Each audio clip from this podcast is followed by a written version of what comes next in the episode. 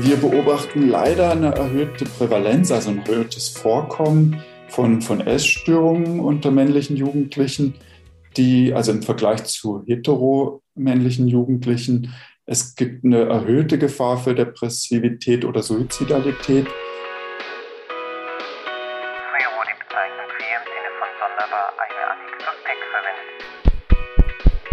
Hallo?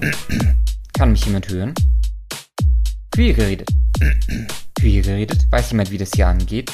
Queer bezeichnet Personen, Handlungen oder Dinge, die von der gesellschaftlichen Cis-Gender-Heteronormativität abweichen. Das ist Queer geredet, der Podcast von Gentleman. Hallo und willkommen zu Queer geredet. Mit Was steckt hinter Chemsex? Zu Gast sind Boris Maschke, Psychologe, Jan Geiger vom Sub in München, Urs Gamser von der Deutschen AIDS-Hilfe, Florian Winkler-Ohm, HIV- und Chemsex-Aktivist bei Ich weiß, was ich tu, Dr. Carsten Käfer von der Uniklinik Tübingen sowie Roland Fritsch von der AIDS-Hilfe Tübingen-Reutlingen und ich bin der Nico.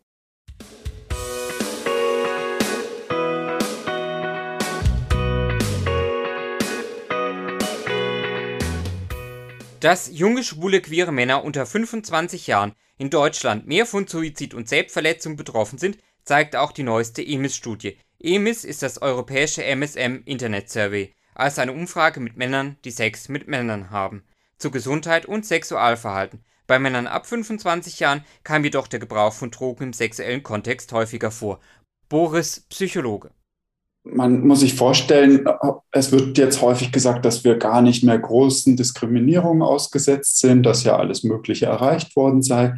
Aber Tatsache bleibt eben, ein schwul heranwachsender Jugendlicher bleibt in einer heteronormativen Umwelt, also eine Umwelt, wo einfach das Heterosein als Standard gesetzt wird und das Schwulsein etwas anders zu sein bedeutet. Und das Aufwachsen in dieser Umgebung, das führt häufig und gar nicht so selten, wie man vielleicht annehmen mag, zu einer tiefen Verankerung von Schamgefühlen. So gibt es natürlich auch verschiedene Überlegungen, dass Diskriminierung und Schamgefühle, mit denen schwule Männer konfrontiert sind, auch zu der erhöhten Selbstmordrate oder dem höheren Anteil an Drogenkonsumierenden führt. Wenn ich aber feststelle, da ist eine Eigenschaft bei mir, die kann ich jetzt nicht einfach so ablegen, die ist jetzt nicht so x-beliebig, sondern die, die ist in mir drin tief verankert, dann kann das dazu führen, dass ich in einen inneren Konflikt komme. Also das, was ich sein möchte, nicht in Einklang bringe unter Umständen mit dem, was ich bin oder wo, wo mich mein Körper hinleitet. Und dieses Erlebnis, das kann so eine innere Spannung bewirken, die unter Umständen ein Leben lang andauert. Diese Spannung, die kompensieren wir sehr unterschiedlich als Menschen. Nicht jeder schwule Mann hat ein Problem mit Schamgefühlen und innerer Abwertung. Darauf legt auch Boris Wert. Man nimmt dazu so ein psychologisches Modell, Minoritätenstressmodell nennt sich das.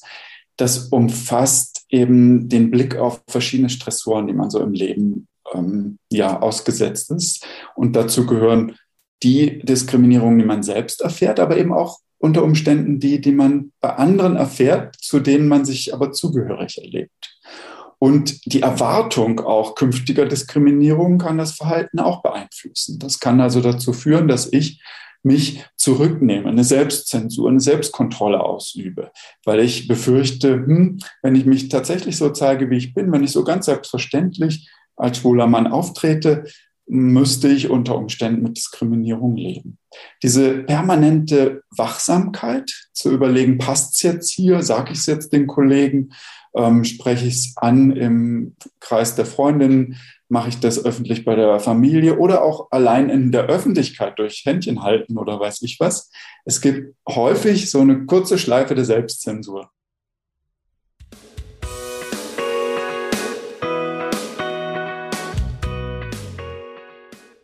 Jetzt kommt ein ganz Wortungetüm, internalisierten Homonegativität oder internalisierten Homophobie. Der Begriff ist ein bisschen gängiger. Das bedeutet, ich habe durch diese Beobachtung über meine Lebensspanne hinweg, dass ich als schwuler Mann oder als queerer Mann unter Umständen Diskriminierung erlebt habe oder bei anderen erlebt habe oder es allein schon beobachte in manchen Ländern, kann mein So-Sein, einfach wie ich bin, schon ähm, Straffälligkeit bedeuten, schon, schon strafbewehrt sein. Ähm, also diese, diese Aspekte, wenn die mich so begleiten über, über meine Lebensspanne, dann kann das sein, dass ich einen Teil davon in mich aufnehme. Also nicht nur sage, naja, die anderen, die haben da ein Problem damit, sondern dass ich auch selber eine Abwehr habe dagegen.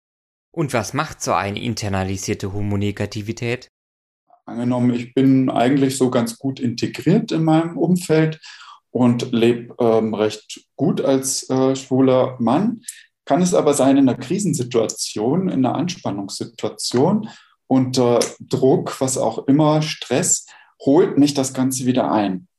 Dann reagiere ich vielleicht nicht mehr so cool und habe meine ganzen Kompensationsmechanismen zur Hand, sondern es, es bricht über mir herein und es sind tiefe Selbstwertzweifel, die wieder hochkommen, die mich dann ähm, ja einholen in, in solchen schwachen Situationen oder in Situationen, in denen es mir eben insgesamt nicht gut geht. Und da, dann muss man natürlich sich fragen, bin ich dann unter Umständen anfällig für bestimmte Verführungen, Versuchungen? Studien zufolge verbringen schwule Männer sehr viel Zeit im Internet. Durch Bilder im Internet, gerade auf Social Media, können unrealistische Erwartungen an sich selbst geweckt und dadurch das Selbstbewusstsein geschwächt werden.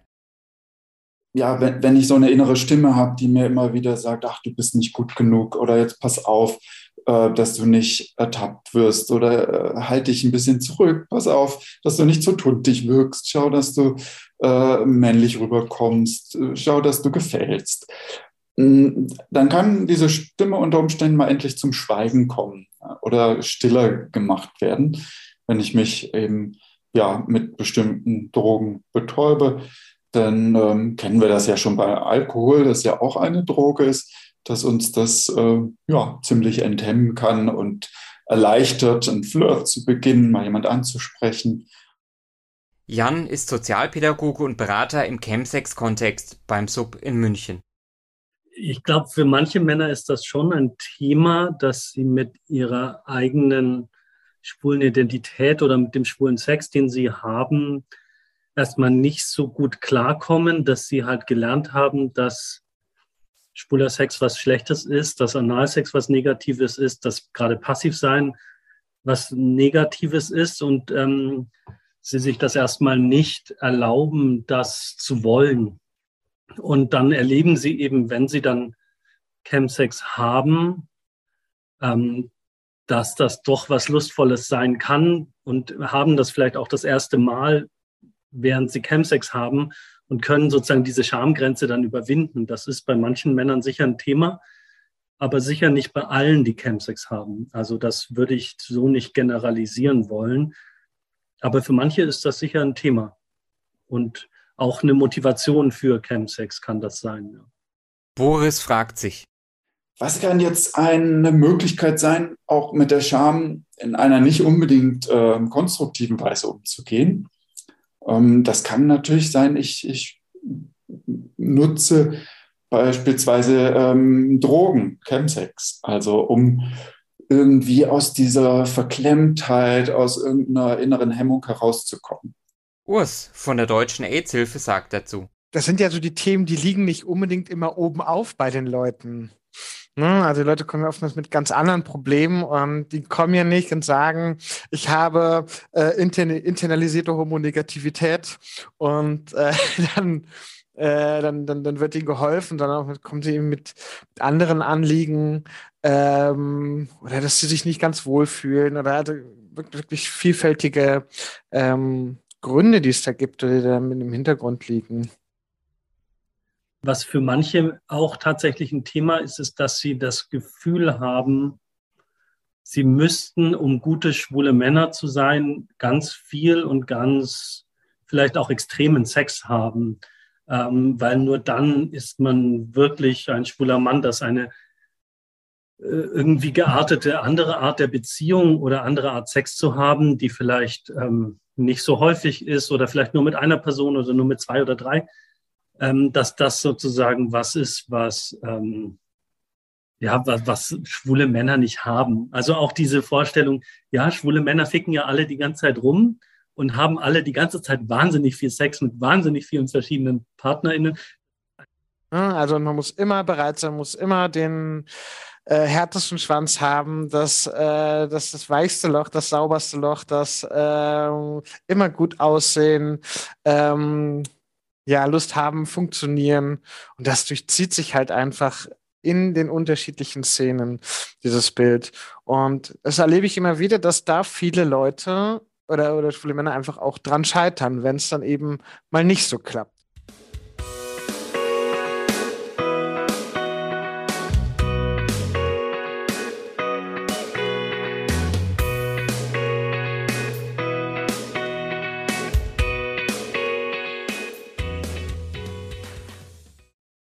Doch was ist Chemsex genau, Urs? wird ja viel diskutiert. Äh, ich sehe, Jan grinst gerade schon. Tim ist wahrscheinlich jetzt gespannt, was ich äh, zum Besten gehe.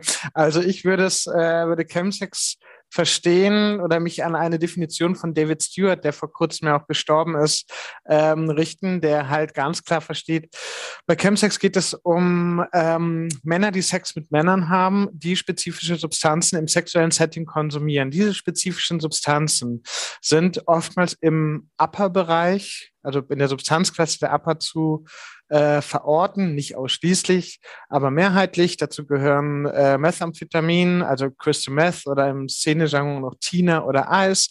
Dazu gehört äh, GHB und GBL, G im äh, Szenejargon oder ähm, noch als Gin teilweise auch gelabelt. Dann äh, gehört in äh, sämtliche Formen der Katinone dazu. Dann Ketamin wird teilweise dazu gezählt und auch Kokain. Aber das sind so die klassischen Chemsex-Substanzen.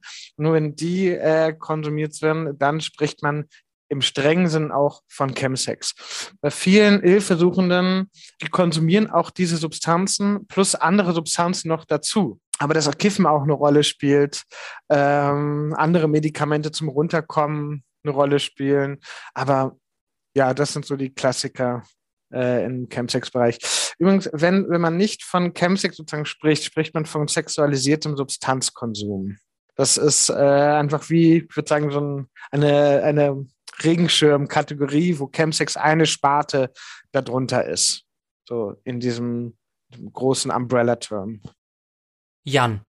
Was, ähm, also dieser sexualisierte Substanzkonsum, das kennen wahrscheinlich sehr, sehr viele Schwule, oder überhaupt Menschen, nicht wahrscheinlich nicht nur Schwule, sicherlich nicht nur Schwule, ähm, weil es einfach sehr normal ist, sozusagen sich ein bisschen locker zu machen, indem man ein, zwei Bier trinkt oder einen Kiffen, bevor man sich traut, Sex zu haben, damit, man überhaupt sozusagen in, in Stimmung kommt oder so. Das ist ja sehr normalisiert, äh, ich glaube, in der gesamten Gesellschaft.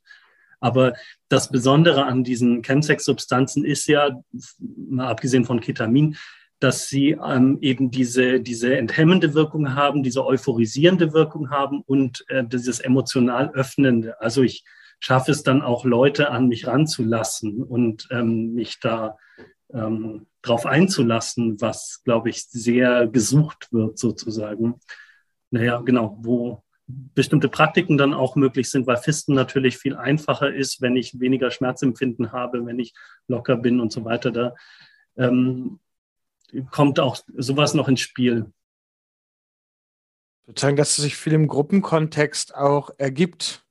Ja, wenn ich mich in so einen, so einen Kontext begebe, dass mir dann Sachen angeboten werden. So, und ich das einfach ausprobiere und dann einfach lerne, okay, das und das ist die Wirkung. Und ähm, dann und dann setze ich das dann eben entsprechend ein oder die und die Kombination setze ich dann eben ein. Ja, also vielen geht es so, die ähm, Tina, also Crystal Meth, äh, konsumieren, dass sie keine Erektionen mehr bekommen und dann setzen die zum Beispiel die Skatspritzen ein, so ergänzend dazu, um halt eine Erektion zu halten. Und das lernen halt eben viele im, im Gruppenkontext. Es gibt wahrscheinlich zwei, ein paar verschiedene Arten von KonsumentInnen. Ähm, die einen landen da so über Sexpartys drin und nehmen halt so das, was sie da kriegen und wissen auch oft gar nicht so genau, was sie da konsumieren. Ist ihnen auch egal, Hauptsache die Wirkung passt irgendwie. Und dann gibt es die Konsumenten, die sagen, die schon so eine lange Drogengeschichte haben, sozusagen mit Partydrogenkonsum, also mit Feiern gehen und da schon, die sich dann auch wirklich auseinandersetzen und dann auch so ähm, bestimmte Kombinationen von Substanzen auch be bewusst wählen und ähm, sich da auch manch zum Teil auch eine Illusion von Kontrolle schaffen, indem sie sagen, so und so und so oft und diese Substanz so viel und das hat dann genau die Wirkung. Ähm, und dann gibt es auch noch so eine Art, würde ich sagen, so, eine, so ein Muster von Konsum, die sagt einfach, alles, was ich kriegen kann, nehme ich, die so sehr wahllos ist, wo es eher auch eher um diesen, diese Entgrenzung geht und dieses ähm, sich wegschießen. Ähm, das sind so unterschiedliche Typen von Konsumenten, glaube ich. Das ist relativ unterschiedlich.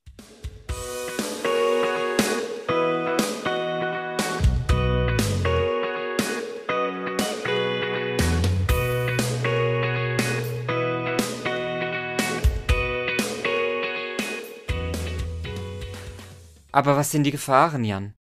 Natürlich ist es immer, wenn man diese Substanzen kombiniert, die alle illegal sind und die alle nicht kontrolliert sind, hat man beim Mischkonsum eigentlich immer ein, ein hohes Risiko, weil das eigentlich nicht absehbar ist, was wie interagiert. Und, oder das Risiko steigt eben, dass man negative Folgen hat, die man nicht haben möchte, von Psychosen, Paranoia, von Herzproblemen etc da kann einiges zusammenkommen, aber ähm, es gibt auch sehr vorsichtige Konsumenten. Also das ist äh, sehr unterschiedlich. Aber die Verunreinigung von Stoffen ist tatsächlich ein Problem, auch wenn Leute sich sehr gut informiert haben. Ich meine, dafür gibt es ja auch Websites, um wirklich aufzuklären, um wirklich zu wissen, was konsumiere ich da eigentlich oder wie wirken die Substanzen, um halt eben Gefahren auch ausschließen zu können oder äh, das sind dann so Ansätze da des Harm Reductions, also so schadensminimierende ähm, Angebote bleibt es eben offen, was ist denn letztendlich in den Substanzen drin. Und da fehlt es in Deutschland einfach noch an Drug-Checking-Angebote. Zum Beispiel in Zürich, also in der, in der Schweiz gibt es bereits ähm, Drug-Checking-Angebote oder ein Drug-Checking-Angebot für Chemsex-spezifische Substanzen. Äh, und ich glaube, das findet mittlerweile einmal pro Woche ähm, statt, dass Menschen da vorbeigehen können und ihre Substanzen checken lassen können. Und das äh, reduziert natürlich das um ein Vielfaches, dass da Sachen falsch äh, konsumiert werden oder Substanzen konsumiert werden, äh, die ich vielleicht gar nicht konsumieren will. So kann man sich auch auf den Internetseiten der Deutschen AIDS-Hilfe und deren Projekt Ich weiß, was ich tue informieren. Urs, du hast ja auch das Projekt Quaps der Deutschen AIDS-Hilfe geleitet. Was verbirgt sich dahinter? Quaps ist ja ein, ähm, ein modellhaftes Projekt gewesen, welches von der äh, Deutschen Ärztehilfe initiiert wurde und vom BMG gefördert äh, oder finanziert wurde, also vom Bundesministerium für Gesundheit und eben durch regionale KooperationspartnerInnen, wie zum Beispiel das SUB in München, wo Jan jetzt auch gerade ist, durchgeführt wurde. Äh, Quaps bedeutet Qualitätsentwicklung in der Selbsthilfe für MSM, die psychoaktive Substanzen im sexuellen Setting konsumieren. Das äh, ist etwas sperrig, der Titel, und darum ist es ähm, Quaps geworden, A, weil der Begriff noch nicht so besetzt ist, ähm, auch nicht schambehaftet ist, sondern erstmal auch für was Neues spricht. Und wir haben ja probiert, auch wirklich über Quaps neue Wege zu gehen, indem wir Selbsthilfeansätze mit ähm, sogenannten äh, Kompetenzförderungsmodulen bestücken. Gruppen wurden bundesweit umgesetzt und es war explizit für Männer, die eben Chemsex äh, praktizieren und ihre Lebensumstände verbessern wollen. Das heißt, die müssen nicht unbedingt abstinent sein, ähm, um in diese Gruppen zu gehen. Es gab auch komplett abstinente Gruppen. Es gab ähm, Gruppen, die abstinent sein wollten, aber noch nicht, äh, aber noch nicht abstinent sind. Und es gibt, äh, es gab Gruppen, die den sogenannten kontrollierten Konsum ins Auge gefasst haben. Jan. Ähm, ja, hier gibt es zwei Gruppen, die beide abstinenzorientiert sind.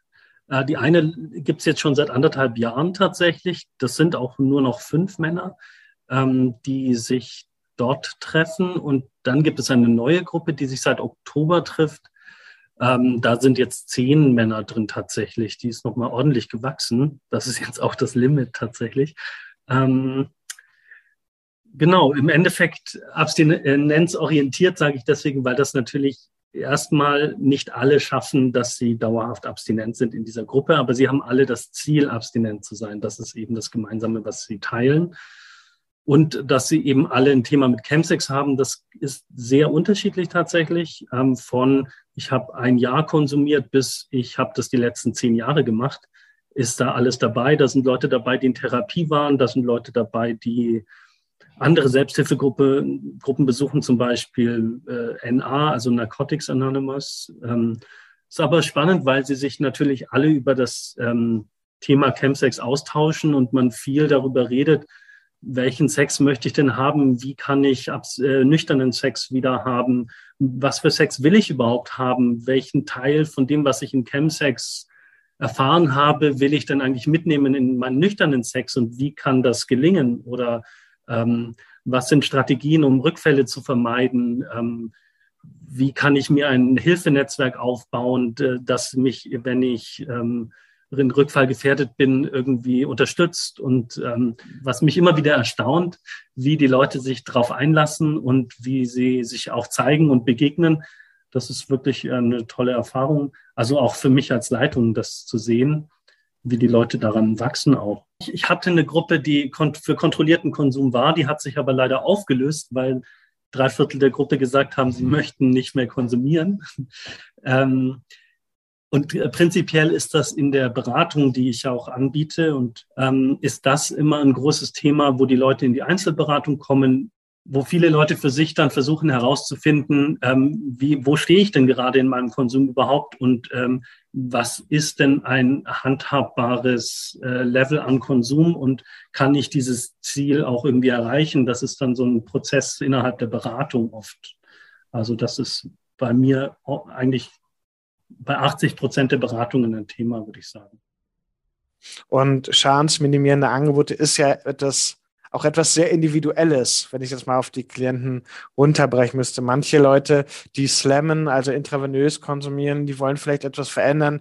Da kann das schadensminimierende Angebot schon sein, dass man mit ihnen darüber spricht, ob sie nicht Booty Bump, also den Konsum über den, äh, über den Arsch ähm, probieren oder äh, der nasale Konsum oder das Rauchen.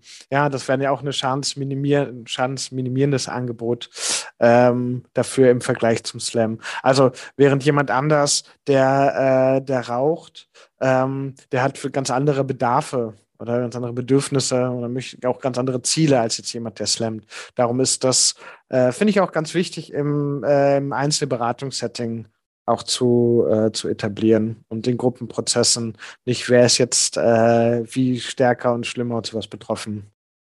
Das ist auch, ähm, also auch die, die Frequenz ist ja sehr unterschiedlich. Für den einen ist es ähm, das Ziel von kontrollierten Konsum, nur alle drei Monate zu konsumieren und für den anderen ist das Ziel, nur noch am Wochenende zu konsumieren. Und beides ist völlig in Ordnung als Ziel. Das ist ja ein individuelles Ziel des Klienten und nicht meine Idee oder sowas. Ähm, das finde ich immer ganz wichtig, dass es eben sich an dem orientiert, was der Klient will.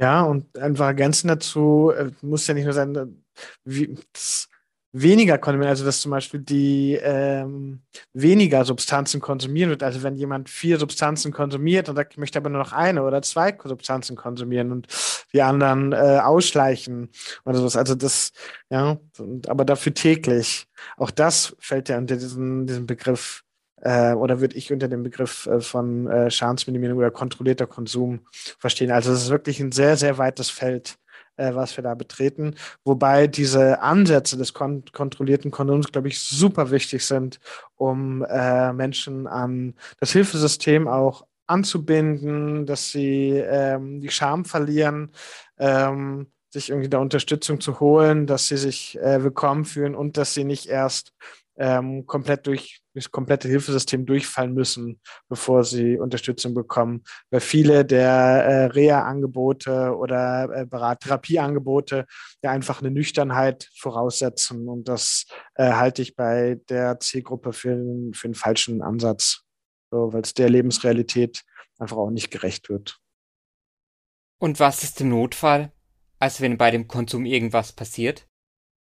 Also der Notfall ist natürlich äh, so ein Thema, ne? wenn jetzt jemand irgendwie einen Kreislaufzusammenbruch hat oder bewusstlos wird oder so, ähm, ist es natürlich immer sinnvoll, einen Notarzt zu rufen, wenn, ähm, wenn Not am Mann ist. Und äh, da sollte man auch nicht zögern.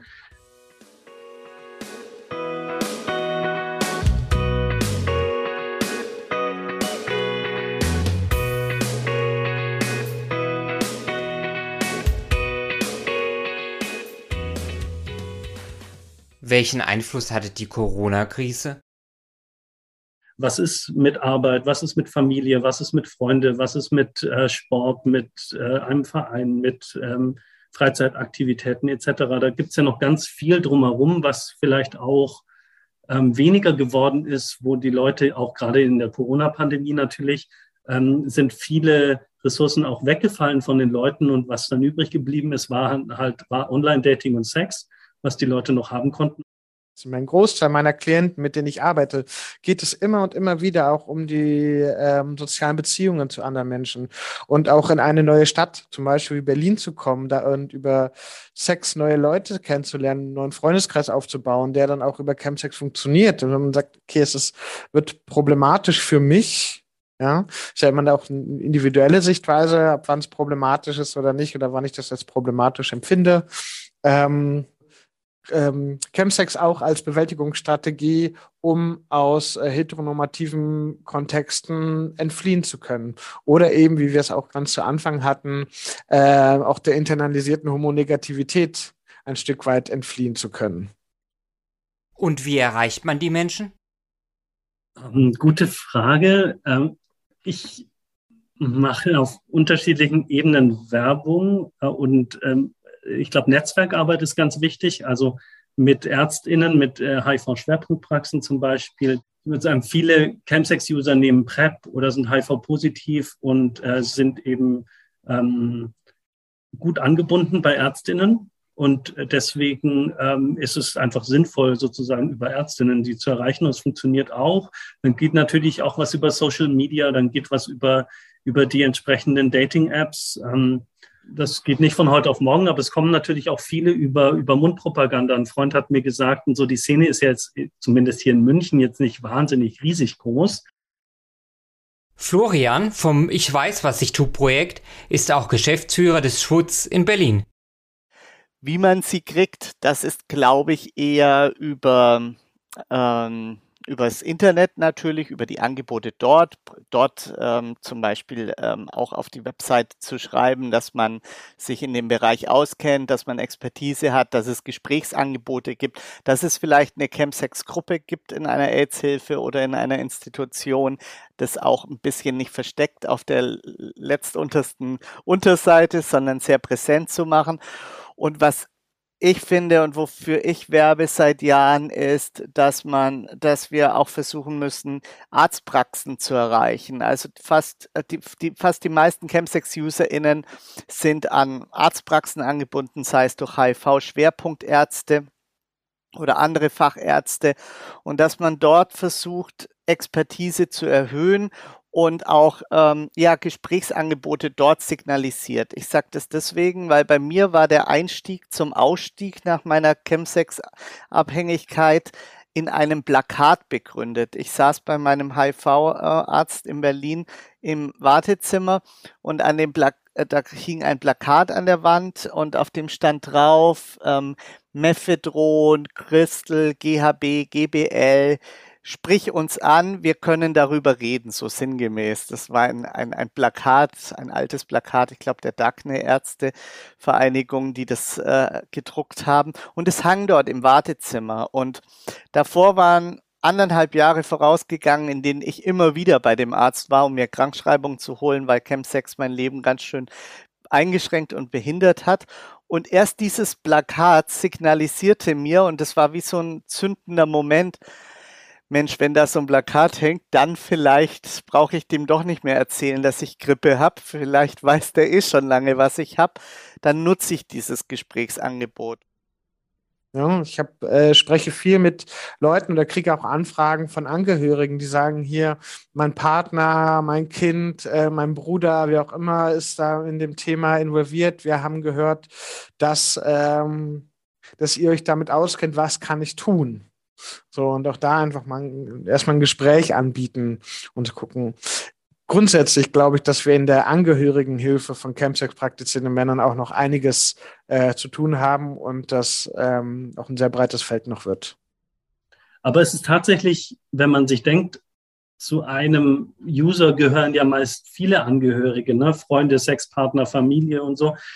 Ähm, da kommen eigentlich relativ wenige. Aber ich glaube, das ist jetzt nichts Chemsex-spezifisches, sondern ähm, insgesamt in der Sucht ein Thema, dass äh, Angehörige sich selten Hilfe holen, auch wenn sie oft sehr darunter leiden tatsächlich. Ähm, was es, glaube ich, braucht und was jeder braucht, ist ein offenes Ohr und die Bereitschaft. Und oftmals ist es ja nicht so, dass der, dass die Menschen, die an ähm, Chemsex erkrankt sind oder das als Herausforderung sehen, es gibt ja auch einige, denen gelingt es ganz gut, mit Chemsex umzugehen. Ne? Wir reden jetzt hier immer über diejenigen, die von Chemsex loskommen wollen.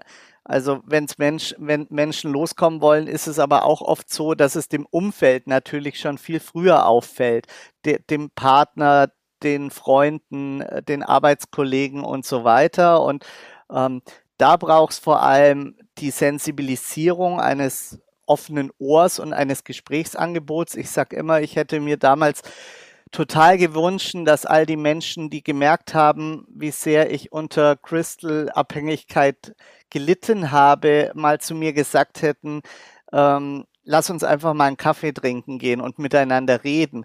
Und dieses Reden hätte ich mir damals gewünscht als als Zuhören und als offene Fragen, was ich brauche oder wie sie mich unterstützen können. Was ist wichtig an einem Hilfsangebot für Chemsex-Praktizierende? Es wird ja auch konsumiert, um eben Sex zu haben. Ja, also das ist darum ist, spielt Sex eine sehr, sehr zentrale Rolle und damit gekoppelt auch Identität. Ja, also was macht denn Schwulsein auch aus? Das hat, ist halt, wir sprechen von einer sexuellen Minderheit. Das heißt, sexuelle Identität ist etwas sehr Zentrales. Und wenn das ähm, nicht mit berücksichtigt wird, dann, äh, dann haben wir nur 50 Prozent oder noch nicht mal 50 Prozent dessen, ähm, was eigentlich angeschaut werden muss bei dem äh, bei dem Komplex Chemsex, beziehungsweise problematischer Chemsex. Chemsex muss ja nicht per se immer problematisch sein oder nicht alle, die in dieser Szene entwickeln, dann auch äh, Probleme daran. Ja kenne viele Menschen aus dem Chemsex-Bereich, die schneller Hilfe finden. Es gibt eben auch stationäre Einrichtungen, wo man es schneller hinbekommt.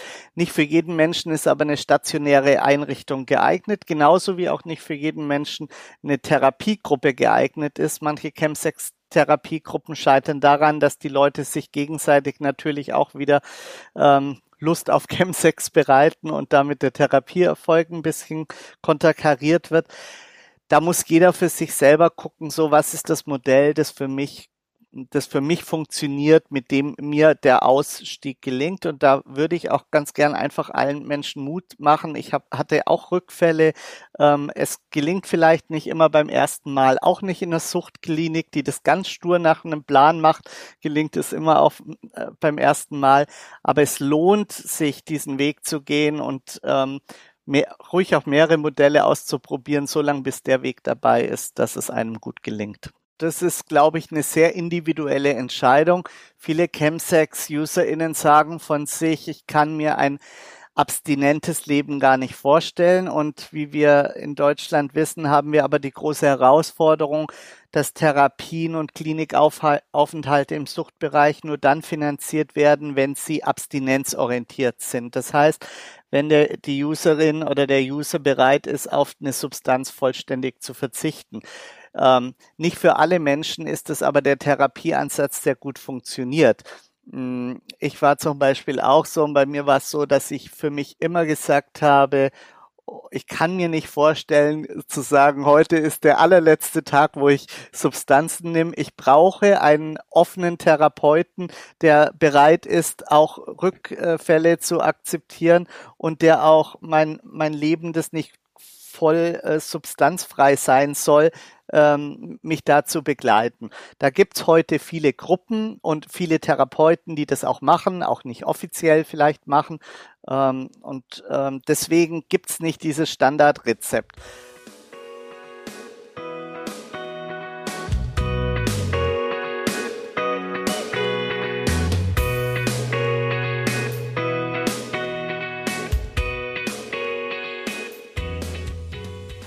Auch in Baden-Württemberg gibt es Hilfsangebote, so beispielsweise in Tübingen. Hierzu zuerst Dr. Carsten Käfer, Assistenzarzt an der Psychiatrie in Tübingen. Genau, also wir bieten erstmal die Möglichkeit, ähm, Patienten, die mit dem Thema Chemsex was zu tun haben, seien sie jetzt aktive User von Chems im Rahmen ihres Sexuallebens oder seien es auch äh, Angehörige von Betroffenen, mit uns in Kontakt zu treten. Das funktioniert auch anonym. Wir haben eine Landingpage dafür geschaltet, wo ein Kontaktformular hochgeladen ist. Ähm, da kann man seine Daten eintragen, kann auch eine sozusagen Alias-E-Mail-Adresse eintragen und mit uns in Kontakt treten. Diese E-Mail bekommen dann auch nur die Kolleginnen und Kollegen, die sozusagen mit dem Thema im Haus zu tun haben. Und dann geht es darum, entweder ähm, Corona hat auch was Positives in diesem Bereich, per Video in Kontakt mit den denjenigen zu treten oder auch per Telefon oder am besten ist natürlich äh, am liebsten trotzdem immer noch Face-to-Face-Kontakt ähm, zu demjenigen, der ein Anliegen hat. Andererseits funktioniert es natürlich auch klassisch über das Sekretariat einfach einen Termin auswahl, wie bei jedem Hausarzt auch. Poland von der AIDS-Hilfe Tübingen-Reutlingen. Ich arbeite bei der AIDS-Hilfe Tübingen-Reutlingen und bin da in verschiedenen Bereichen tätig, unter anderem auch Schulprävention, also der Aufklärung zu verschiedenen sexuellen Infektionen und sexueller Vielfalt äh, bei Jugendlichen, ähm, aber auch unsere Testberatung im Bereich ähm, sexuelle Infektionen. Und da insbesondere eben auch im Bereich MSM, also Männer, die Sex mit anderen Männern haben. Und in dem Bereich ist ja auch tatsächlich im, im Kern das Thema Chemsex angesiedelt. Also das heißt, der ja, unterstützte oder vielleicht auch einfach an das wahrgenommene Sex eben mit Hilfe von Drogen, unter Drogen ähm, bei dieser Gruppe. Und dementsprechend sind wir dafür eben auch Ansprechpartner, falls da Beratungsbedarf ist, ähm, sei es zu den Gefahren eben beim Konsum oder auch zu Möglichkeiten, wie man das Ganze sicherer nutzen kann. Also das heißt, wir beraten da zum Thema Safer Use, ähm, weil unser Ansatz einfach ein akzeptierender Die Psychiatrie hier in Tübingen hat den Ansatz, tatsächlich denen äh, zu helfen und vor allem auch in die Richtung zu beraten, ähm, wenn Leute eher einen problematischen Chemsex-Drogenkonsum haben, also das heißt auch eher aussteigen wollen oder reduzieren wollen und dabei eben Hilfe suchen. Und ähm, unser Angebot in dem Bereich ist eben tatsächlich eher beratend Richtung ähm, Safer Use es gibt ja derzeit mehr Angebote in der Stadt als auf dem Land. Welche Möglichkeiten gibt es da, die Angebote mehr aufs Land zu bekommen? Und trauen sich die Menschen überhaupt, die Angebote vor Ort zu nutzen, Urs? Oder kann man halt eben auch über Online-Angebote oder auch Online-Beratungsangebote nachdenken. Ähm, klar ist eine Online-Beratung, ich oder ich erlebe es oftmals als nicht so, so intensiv oder so tiefgehend wie eine Face-to-Face-Beratung, äh, sich direkt, also wenn man sich direkt begegnet oder eine Präsenzberatung. Aber trotzdem ist es ein, ist es notwendig, äh, solche Beratungen auch online dann anzubieten, damit die Leute irgendwas haben, um ähm, ja, eine Unterstützung irgendwie zu bekommen und sich nicht ganz allein fühlen mit ihren Problemlagen. Also zum Beispiel haben wir gemerkt, dass da ja eine große Scham oder ein Zögern ist, als jemand aus größerer Entfernung extra nach Tübingen gekommen ist, um sich äh, tatsächlich hier bei uns beraten zu lassen und äh, hat dann auch einiges an Material mitgenommen, weil er eben in seinem Freundeskreis da relativ aktiv ist. Ähm, aber er wollte eben explizit nicht in seiner Heimatstadt sich erkundigen oder dort äh, Materialien abholen, äh, weil er eben befürchtete, gesehen zu werden oder sonst irgendwie da sozusagen aufzufliegen. Ähm, die kommen tendenziell aus dem ganzen süddeutschen Raum. Also ich habe auch Klienten aus Baden-Württemberg zum Beispiel. Ähm, aber es sind wenige. Die allermeisten sind in München. Also ich würde sagen, 85 Prozent sind Münchner. Genau, also das, was wir jetzt anbieten momentan, sind im Endeffekt Einzeltermine, wo man face-to-face -face mit einem Arzt oder einem Psychologen Kontakt hat.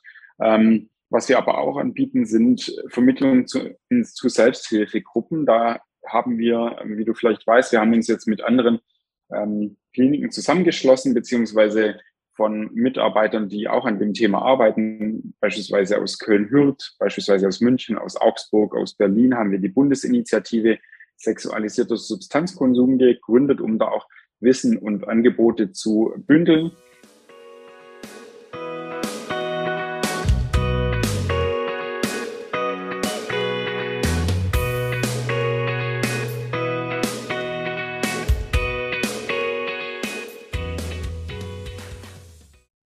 Und wie geht es jetzt in Zukunft weiter mit Quaps, Urs? Also in puncto Quaps, das Projekt oder das modellhafte Projekt ist tatsächlich abgeschlossen.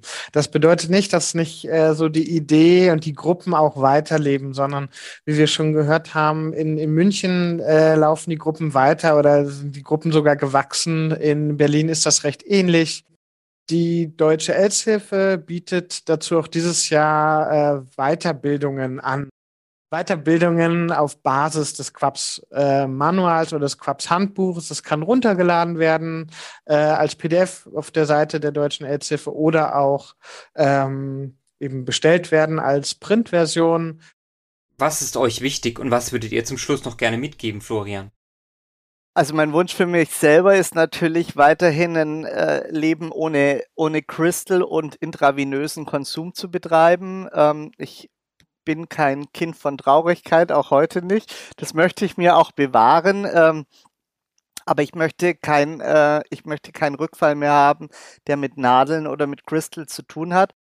Und für alle anderen Menschen wünsche ich mir, dass die Geschwindigkeit des Ausbaus von Chemsex-Angeboten, wie wir es in den letzten fünf Jahren erleben, weiter zunimmt, dass dieses Thema enttabuisiert wird, wünsche mir auch, dass Menschen, die sich jetzt, die das hören und vielleicht sich für dieses Thema interessieren, gern mal auf den Seiten entweder der AIDS-Hilfen oder von Ich weiß, was ich tue vorbeischaue. Da gibt's weitere Angebote, da gibt's auch hilfreiche Links, wo man ähm, Angebote findet ähm, für Therapieplätze oder für Ärztinnen in der Nähe.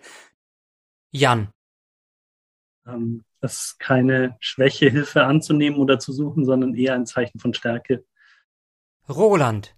Es wäre einfach besser für alle Beteiligten, wenn man tatsächlich einfach offen und ehrlich mit diesem Thema umgeht. Also das heißt, es nicht totschweigt, es auch nicht im Verborgenen macht, sondern ähm, wenn man weiß, und ich hoffe, die, die jetzt zuhören, merken es sich und sagen es vielleicht auch weiter, äh, wenn man selber nicht betroffen ist, gerne auch Freunden und Freundinnen. Ähm, es gibt diese Beratungsangebote. Ähm, das Ganze ist natürlich vertraulich und anonym, wenn man das möchte. Und deswegen ähm, informiert euch auf jeden Fall. Kommt zu uns, wenn ihr beraten werden wollt. Also ihr werdet hier nicht irgendwie zurückgewiesen oder schief angeschaut.